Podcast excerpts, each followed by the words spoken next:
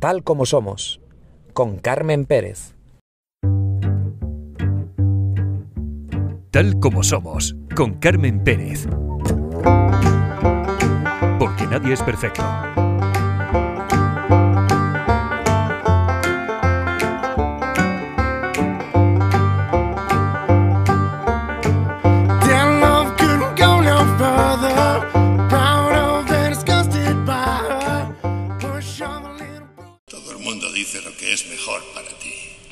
Quieren que busques respuestas, sino que creas en las suyas. Ya sé. ¿Quieres que crean las tuyas? No. Quiero que dejes de coleccionar información del exterior y que empieces a buscarla por ti mismo en tu interior. ¿Eres de una secta o algo así? A la gente le da miedo su interior. Es el único lugar donde encontrarán lo que necesitan. ¿Por qué no puedes dormir? Tal vez sea porque de madrugada, cuando todo está en silencio y estás echado en la cama y no hay nadie a tu alrededor, te sientes un poco asustado.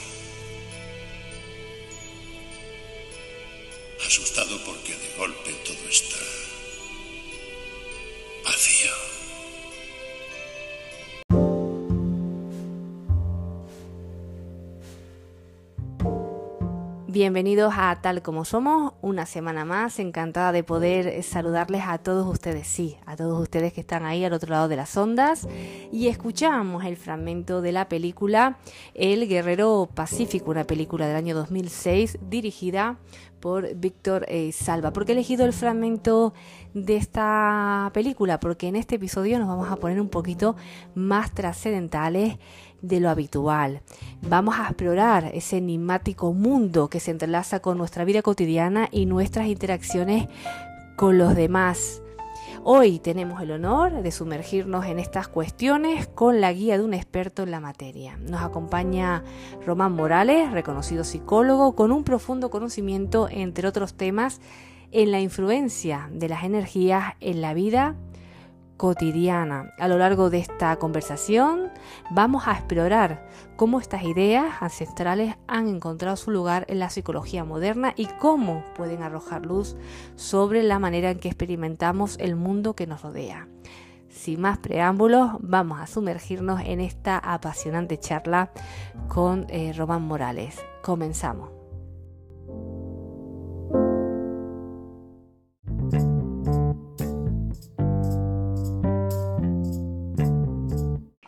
Se lo comentaba al principio, tenemos hoy en Tal como Somos a Román Morales, que es psicólogo, terapeuta con un enfoque humanista, divulgador, colaborador habitual de medios de comunicación, escritor con experiencia en el campo forense.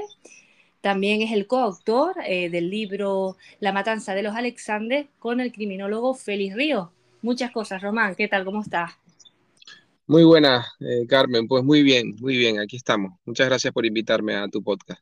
Gracias a ti, es un placer tenerte en tal como somos, con muchas ganas de, escucharte y hoy vamos a tratar un tema muy interesante, bueno, un tema que da mucho de sí, el tema de las energías, pero a mí me gustaría eh, que nos hablaras eh, de qué nos puedes decir cuando a un psicólogo le preguntamos sobre las energías, ¿qué me puedes decir al respecto, Román? bueno, la energía es, una, temática muy extensa que se puede afrontar o abordar desde distintas perspectivas, ¿no? Yo realmente, para hacerlo sencillo, de un enfoque, de una manera entendible por todos, yo pienso que la energía es simplemente esa corriente subterránea que subyace eh, eh, cuando uno, pues, por ejemplo, ve a una persona y percibe una serie de sensaciones que no ha podido comprobar si son ciertas o no, pero que a modo de intuición, inteligencia del inconsciente, eh, le llega como vibración, como vibración, la energía entendida como vibración en este sentido. Bueno, como estábamos comentando, el tema de la importancia, eh, incluso de las energías en el impacto de la vida diaria y en las relaciones interpersonales, eh, por ejemplo, hablando de esas relaciones interpersonales, muchas veces escuchamos o nos llegan comentarios, incluso nosotros lo hemos sentido, de que hay personas que nos restan energía o cuando quedamos con determinadas personas pues nos sentimos más eufóricas o incluso eh, al revés, muy, muy cansadas. No sé cómo le puedes o cómo le daríamos explicación a este tipo de, sensaciones. Bueno, pues sí, efectivamente, Carmen, eh, la cuestión de la energía con, con, las personas, pues trae, yo lo enfocaría más desde el punto de vista de la vibración, ¿no? Es decir, hay personas que cuando las vemos no sabemos muy bien por qué eh, nos transmiten una, una sensación, ¿no? Y esta sensación puede ser, eh, bueno, negativa, positiva, rara, extraña. Y esto mm, uno no sabe exactamente por qué.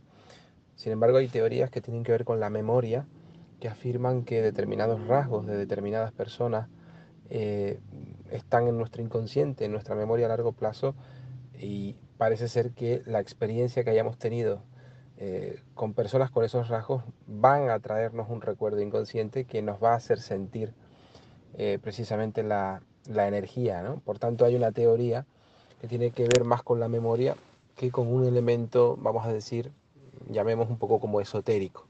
Pero mm, no deja de ser cierto de que más allá de la influencia que tenga esta primera explicación eh, de la memoria inconsciente, de la memoria asociativa, eh, de esos rasgos morfopsicológicos, por ejemplo, con experiencias tempranas o experiencias pasadas, donde hayamos podido tener buenas o malas vibraciones, y eso es lo que se activa, yo entiendo que sí es cierto que eh, la intuición, es decir, la inteligencia del propio inconsciente, más allá de que conecte con, su, con, la memoria y con el campo experiencial de los recuerdos, sí que puede captar eh, en el otro una energía precisamente buena o mala, en función también del campo, digamos, eh, receptivo que tenga la persona. Es decir, ¿qué es el campo receptivo? Yo entiendo que, todos eh, tenemos una wifi, ¿no? Eh, por decirlo de alguna manera, y esa wifi emite una señal y una amplitud de señal.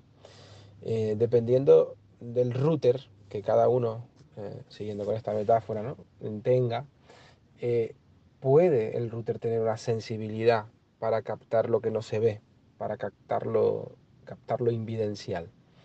Eh, simplemente por sensaciones, ¿no? teniendo en cuenta la teoría inicial que expresé. Y esto eh, suele, además suele ocurrir mucho, que las personas suelen decir, y yo no me equivoco cuando tengo una primera impresión. ¿Cuántos, cuántos de nosotros hemos podido expresar esto a lo largo de nuestra vida? ¿no?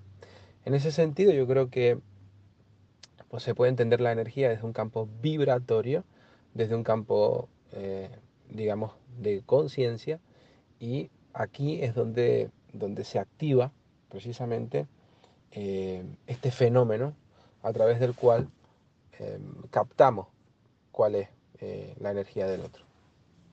Después un tema también eh, que se suele comentar mucho es el tema de la empatía y la resonancia emocional y cómo puede estar relacionada con la percepción y transferencia de energía entre las personas.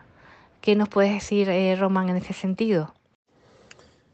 Pues sí, claramente la empatía o la resonancia emocional eh, o la afinidad ¿no? Va a tener, juega un papel, digamos, fundamental en que el campo emisor y el campo receptor de la vibración que explicaba en la primera pregunta se puedan dar. Eh, lógicamente, em, yo creo que intervienen eh, factores de tipo multidimensional. ¿En qué sentido? Me estoy explicando con lo, del factor multidimensional. Bueno, pues que, que no solo es un tema de mm, pensar o sentir, es un tema también de mm, envolvernos como en una burbuja donde ambos nos sentimos cómodos, donde yo te entiendo, tú me entiendes, donde hay una, bueno, ese ponerse en el lugar del otro, la comprensión profunda de lo que le pasa al otro, esa empatía, claramente produce una afinidad profunda que lleva mm, posteriormente a que se pueda dar tal resonancia y tal nivel de afinidad energética, ¿no? Es decir, que son tres familiares que, están juntos en la misma mesa almorzando eh, siempre. Es raro que si yo tengo, si yo no tengo, no, necesariamente la empatía tiene que estar, porque yo puedo sentir una buena vibración con alguien a la que ni siquiera conozco. mm, puedo sentir una sensación eh, de resonancia emocional o de que me cae bien y sin embargo tampoco sé nada de esa persona, ¿no? Entonces, eh, mm, muchas veces todo esto como que se puede dar como a niveles más bien inconscientes y uno no sabe hasta qué punto pueden estar interviniendo otros factores que no puede la ciencia a lo mejor llegar a explicar, más allá, insisto, de la primera teoría que, expresé con respecto a la, a la del recuerdo y a, la de la memoria inconsciente, a la memoria asociativa. Lo que sí que parece eh, claro y lo que sí que parece eh, posible o plausible es el hecho de que hay ondas, hay partículas, hay átomos, hay protones, hay neutrones, hay una física que es más cuántica, una vía que es más cuántica, que seguramente está interviniendo también en los fenómenos, eh, en las causas eh, de la propia realidad. Y esta participación ajena, digamos, por desconocimiento y del ser humano, aunque hay algunos estudios eh, de muchas personas que se dedican a ver la relación que puede haber entre todo este mundo, digamos, de sinergias, ¿no? de afinidades y desafinidades, no deja de ser todo un misterio que seguramente con el paso de las décadas el ser humano puede ir explicando como desde este plano más, como digo, más cuántico. ¿no? Pero en principio esos tres elementos cuando están juntos pues eh, generan una coherencia unidireccional hacia, hacia un lugar de, de afinidad. Pero también diría que no necesariamente necesitan el uno del otro para que se pueda producir eh, eh, alguno de ellos. Pueden ser también independientes. Puedo resonar emocionalmente sin tener empatía y tener una buena energía. Puedo sentir que no tengo empatía contigo, pero sí, porque no te conozco, pero sí tengo una buena vibra hacia ti y no sé por qué. En fin, este conglomerado de variables se pueden interconectar entre sí y finalmente bueno, pues producir ese fenómeno de atracción o de rechazo. Asimismo, em, no podemos negar que la materia em, empieza incluso con el propio pensamiento, ¿no? El pensamiento crea forma eh, en este aspecto, ¿no? Em, uno piensa en hacer un movimiento y ese movimiento se termina materializando. Entonces, la mente en este aspecto se podría decir que crea la realidad, esto es una idea bastante, bastante platónica también, ¿no? Mm, la, mente, el pensamiento es materia, ¿no? Esto tendríamos que irnos a la filosofía y, Platón tiene mucho que decir al respecto de esto. Eh, pero si la mente eh, piensa mucho, entra mucho en un estado de actividad, aquí pensamos en, en el clásico fenómeno en donde yo estoy acordándome mucho de alguien y al día siguiente lo veo. Esto es energía también, ¿no? O alguien está pensando mucho en nosotros y termina encontrándonos en algún lugar, ¿no? Y estos son dos campos emisores y receptores que activan sus routers, comienzan a generar eh, una señal que llega o que puede llegar. No lo sabemos, no lo podemos demostrar, pero como fenómeno empírico sucede. Y esto también es energía. Uno no sabe por qué se empieza a acordar de algo, pero tampoco sabe si esta telepatía, vamos a decir así, eh, que hay muchos estudios que demuestran de su existencia, eh, la podemos, digamos, eh, explicar desde quién empezó a pensar en quién y por qué yo me acordé de ti. Me acordé de ti porque tú estabas acordándote de mí, o me acordé simplemente y tú captaste la señal, ¿no? Hay muchos hermanos gemelos, ¿no? Hay estudios en este aspecto que hablan de, bueno, de la conexión o de las conexiones, ¿no?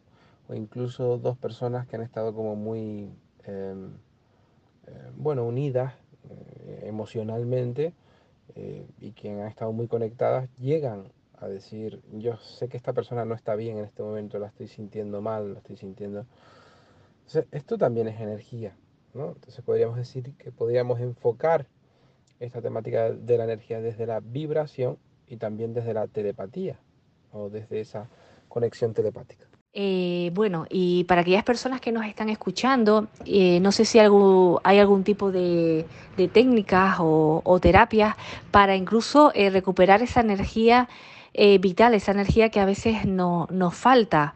me imagino que a ti te ha pasado, Román, de que hay semanas en que nos encontramos como un poquito más bajos y siempre escuchamos eso que tienes la energía baja, esos que te han robado la energía. No sé si conoces o, se utilizan, que sé que sí, ¿no? Porque se ha hablado mucho de terapias en ese sentido, pero ¿nos puedes indicar alguna de ellas? Por supuesto, hay muchísimas terapias que... Cualquier terapia modifica el campo energético generalmente, ¿no? Porque cuando entra, eh, bueno, entra, la modificación del pensamiento, por tanto también la modificación, eh, o, entras en, en la emoción de la persona, que es profundamente es la caldera que está convocando en la superficie del volcán de tu mente, pues esos pensamientos, ¿no? Porque primero está la emoción profunda y luego se produce el pensamiento, ¿no?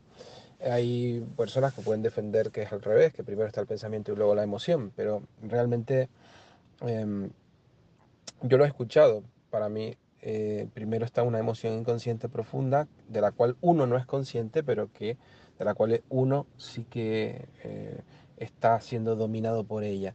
Y luego viene el pensamiento consciente, ¿no? Mm, pero primero está implícitamente, inconscientemente esa emoción. Y la emoción es energía. De hecho, la palabra emoción, lo que nos mueve a, eh, es, precisamente el hecho de que incluso en nuestro propio cuerpo se produce eh, la conciencia de esa emoción con una reacción corporal que nos motiva, de alguna manera, pues ante situaciones a actuar, a correr, a salir eh, y afrontar la situación. Es decir, siempre la emoción genera energía. Y, eh, y, la energía genera emoción. De manera que las terapias que tengan que ver con la liberación emocional, técnicas de liberación emocional, pero también pueden ser terapias a lo mejor de un contenido más alternativo, ¿no? Porque hay muchas personas que también afirman que, mm, no sé, el propio Reiki, por ejemplo, ¿no? Que modifica el campo energético. Pero no solo el Reiki, hay muchas terapias. Mm, yo te digo, si nos vamos desde un punto de vista como de una psicología más academicista, pues eh, finalmente todas pueden modificar el estado energético de la persona, ¿no? Desde las teorías cognitivo-conductual, por la modificación en la creencia de los pensamientos, eh, están eh, claramente eh, vinculadas a, un, a, un, cambio en la energía. Después, pues incluso teorías más psicodinámicas o más inconscientes, mm, mover o remover, digamos, los, las fotografías profundas del inconsciente también van a generar que se produzca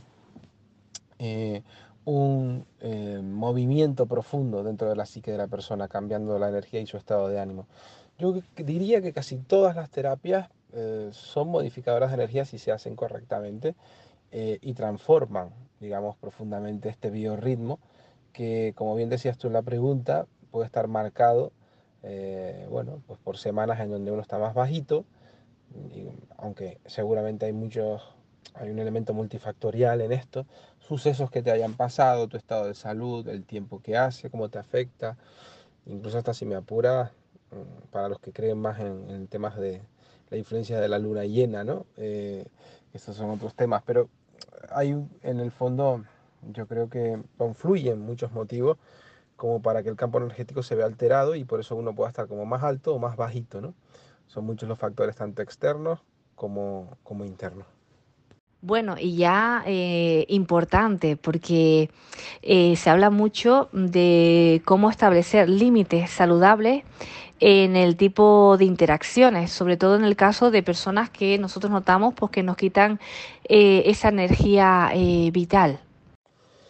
Hombre, es evidente que cuando que hay personas que, te, que, que son, vamos a decir, que uno los puede sentir como parásitos energéticos, ¿no? Esto quiere decir que cuando estamos con ellos o con ellas, pues nos pueden producir un bajón, es como que entramos en una especie de inframundo anímico y esto nos, pues precisamente nos resta, nos deprime, nos, nos entristece, nos apaga, ¿no?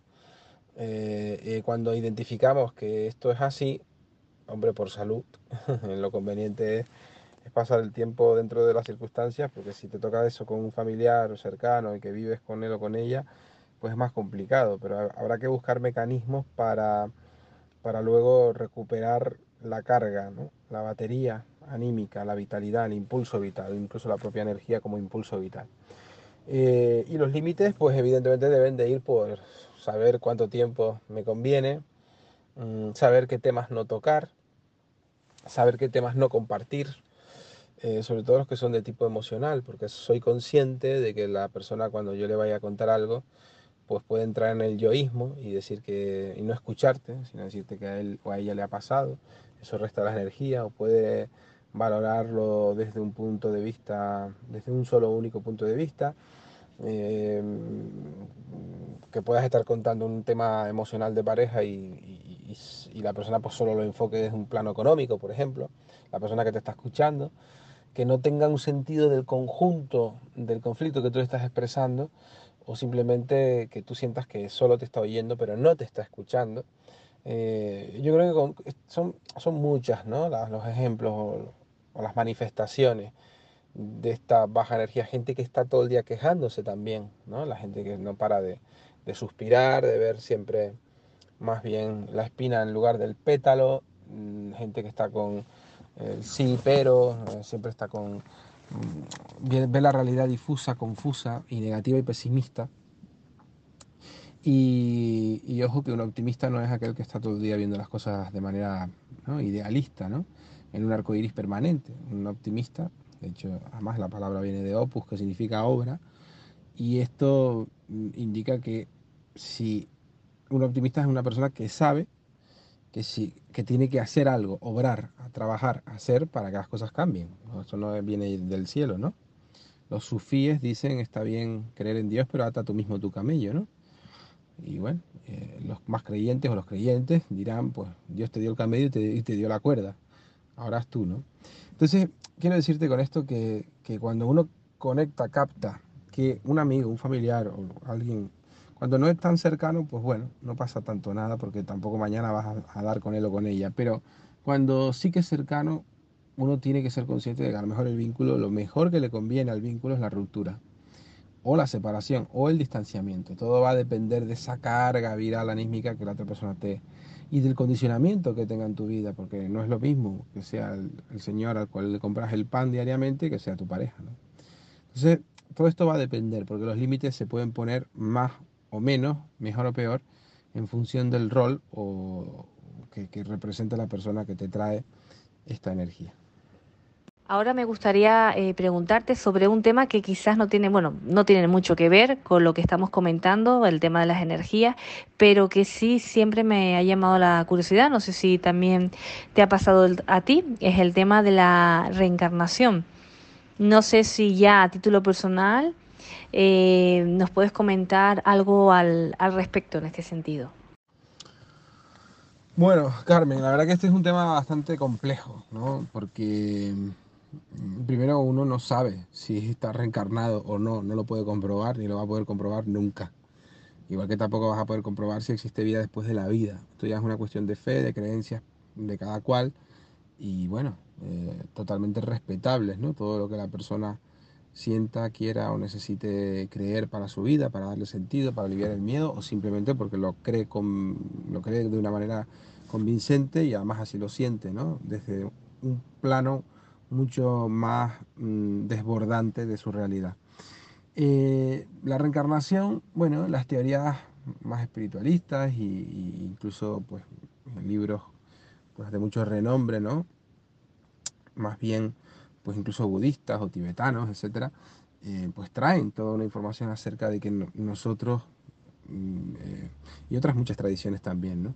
Eh, pues simplemente somos almas que nos encarnamos en un cuerpo, que es el vehículo para bajar aquí a la, tierra y, bueno, y vivir el desafío, el itinerario de destino que parece estar convocado para, para nosotros eh, o para cada uno de nosotros con una serie de acontecimientos que no sé si vendrían ya predeterminados. ¿no? Aquí nos metemos en un charco muy, muy, un debate muy profundo ¿no? entre esencia y existencia, ¿no? entre determinismo y bueno, es un tema quizá demasiado complejo para tocar porque la pregunta en sí ya trae, trae muchas aristas. ¿no?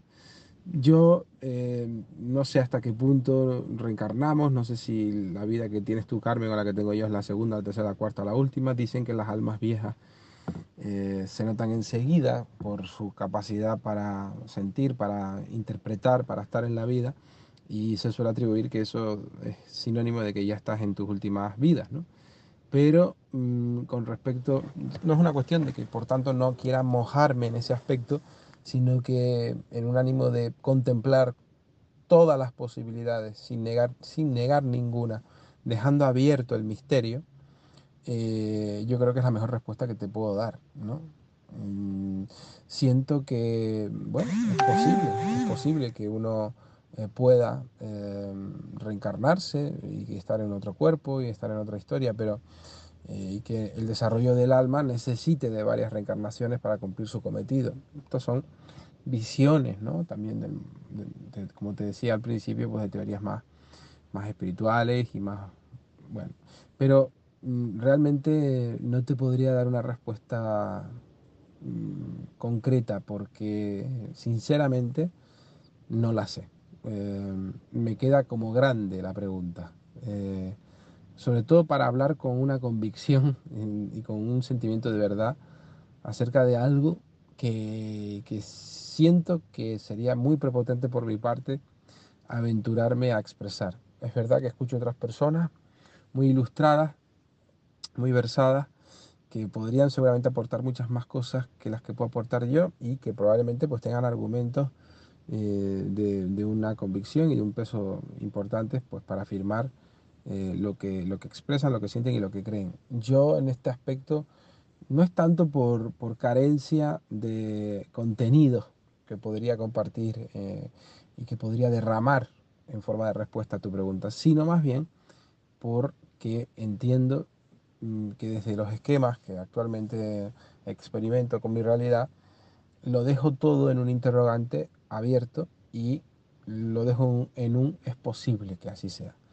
Eh, y creo que es la postura más, mm, para mí la más prudente, por lo menos en cuanto a mi identidad se refiere. No niego la existencia de una posible reencarnación, no lo sé, eh, pero es posible que, sí, que, seamos simplemente pues vehículos de conciencia encarnados en un cuerpo físico de una baja densidad eh, y que a lo mejor pues cuando ya eh, bueno la materia sea espiritualizada no por aquello de espiritualizar la materia y materializar el espíritu pues bueno podemos materializar el espíritu estando aquí podemos espiritualizar la materia estando aquí eh, y cuando ya nos toque hacer la mudanza pues según algunos manuales tibetanos, pues pasaremos 49 días eh, en un lugar donde se va a embellecer nuestra alma para volver a coger un vehículo de conciencia en otra identidad, que podrá ser mm, Pedro, Andrés, María o Juan, ¿no?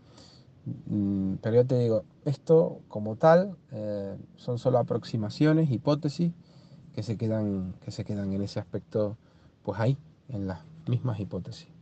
Eh, Román, solo me queda darte las gracias eh, por estar en, Tal como Somos. Todo un placer tenerte por aquí y esperemos que no sea la última vez. Un abrazo.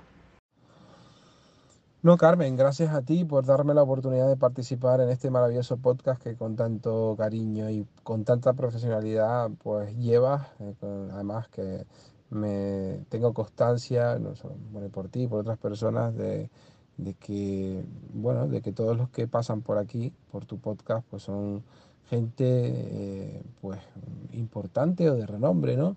Eh, gente que tiene cosas que aportar, más allá de su nivel de popularidad o no, son personas que suelen estar bastante preparadas y eso también yo creo que es un espejo energético de lo preparada que, también estás eh, tú, ¿no? Así que darte las gracias nuevamente y bueno, mm, con mucha humildad, con muchas ganas si me vuelves a invitar, estaré por aquí disfrutando de la posibilidad de seguir conversando de estos temas y de tantos otros que eh, tanto interés suscitan eh, al ser humano. Muchas gracias. Y llegados a este punto, es el momento de decirles hasta pronto. Un episodio, como les adelantaba, diferente. Espero que salgamos de él con otro tipo de energía Aprovecho la ocasión para enviarles a todos ustedes buenas vibras y también, eh, como ya es habitual, vamos a terminar eh, con una frase que dice eh, lo siguiente, la actitud es una cosa pequeña que marca una gran diferencia. Y la canción elegida para terminar este octavo episodio de la tercera temporada viene de otro oyente, viene de la mano de Ezequiel, un oyente, bueno, que está con nosotros desde el principio, por no decir el primer oyente, eh, que ha elegido una canción eh, que se titula Natural Blues, una canción de Moby, de Gregory Porter y Amy Six Kiss. ¿Qué les digo? Que sean felices, que disfruten del camino, porque nadie es perfecto. Ah, y recuerden que la vida solo es perfecta en las películas.